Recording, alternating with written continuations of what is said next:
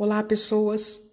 Meu nome é Viviane Guerra e eu pretendo utilizar esse espaço para mostrar a vocês que é possível meditar, estar presente enquanto você executa as mínimas tarefas do dia. Vou mostrar para vocês como é bom ouvir uma pessoa numa conversa com a presença total. Fazer uma tarefa com toda a força e toda a potencialidade que você tem dentro de você. Meditar é uma das coisas mais maravilhosas que podem ser feitas nesses tempos de pandemia. Com a meditação, você se vê, você se percebe, você se conhece.